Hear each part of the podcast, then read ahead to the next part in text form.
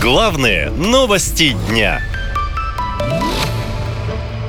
Москва под колпаком. В столице за людьми будет следить нейросеть. Московские власти выделят 285 миллионов рублей на создание системы на базе искусственного интеллекта. Ее якобы будут использовать для выявления нештатных ситуаций на дорогах, обнаружения пожаров, посторонних предметов и подозрительных лиц. Так гласит официальный комментарий. Но эксперты предполагают, что сфера эксплуатации искусственного интеллекта силовиками будет намного шире. Мол, скоро выборы, и ситуация в стране на фоне затянувшейся СВО напряженная. Вот власти никому и не доверяют и будут использовать современные технологии для тотальной слежки, предполагают специалисты. Использовать искусственный интеллект также могут для поиска уклонистов и во время мобилизации, уверен адвокат Алексей Барановский то, что они сейчас легализовали, вот эту слежку, то упростить, что называется, оперативно-розыскную деятельность максимальный сбор э, информации о социальной жизни человека. Давно за всеми следят и чуть что не так, за вами придут.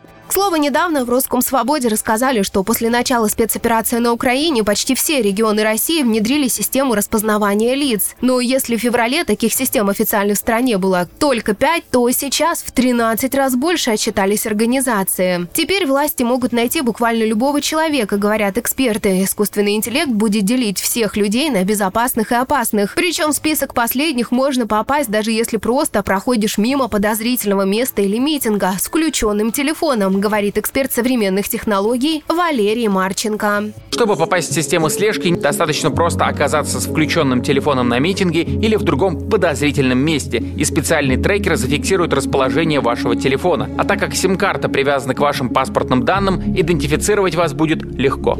Следят за всеми в интернете, уверен IT-эксперт Михаил Климарев, и рекомендует россиянам пользоваться VPN-сервисами. Помните такое название «пакет Яровой»?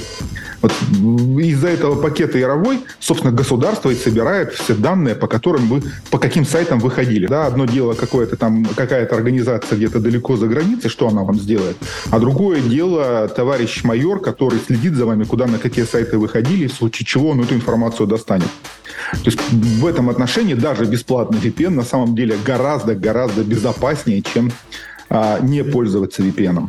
Правда, по словам специалиста, VPN, как и доступ к мировому интернету, тоже могут перекрыть. Помимо прочего, под госконтроль попали продажи билетов РЖД, на поездках которой россияне совершают больше миллиарда поездок в год. С 1 сентября силовики получили круглосуточный доступ и к базам данных агрегаторов такси. Теперь все данные о ваших поездках находятся в руках у Федеральной службы безопасности и правоохранительных органов. МВД обязали передавать госуслугам и информацию о регистрации граждан по месту жительства жительства и месту пребывания. Также до этого клиентов банков, сдавших биометрию, уведомили о переносе всех их данных в единую биометрическую систему. Эксперты уверены, все эти меры по отдельности выглядят вполне безопасно. Но вместе одновременно они часть глобального процесса, в котором власти хотят знать все и обо всех, и спрятаться, кажется, уже не выйдет.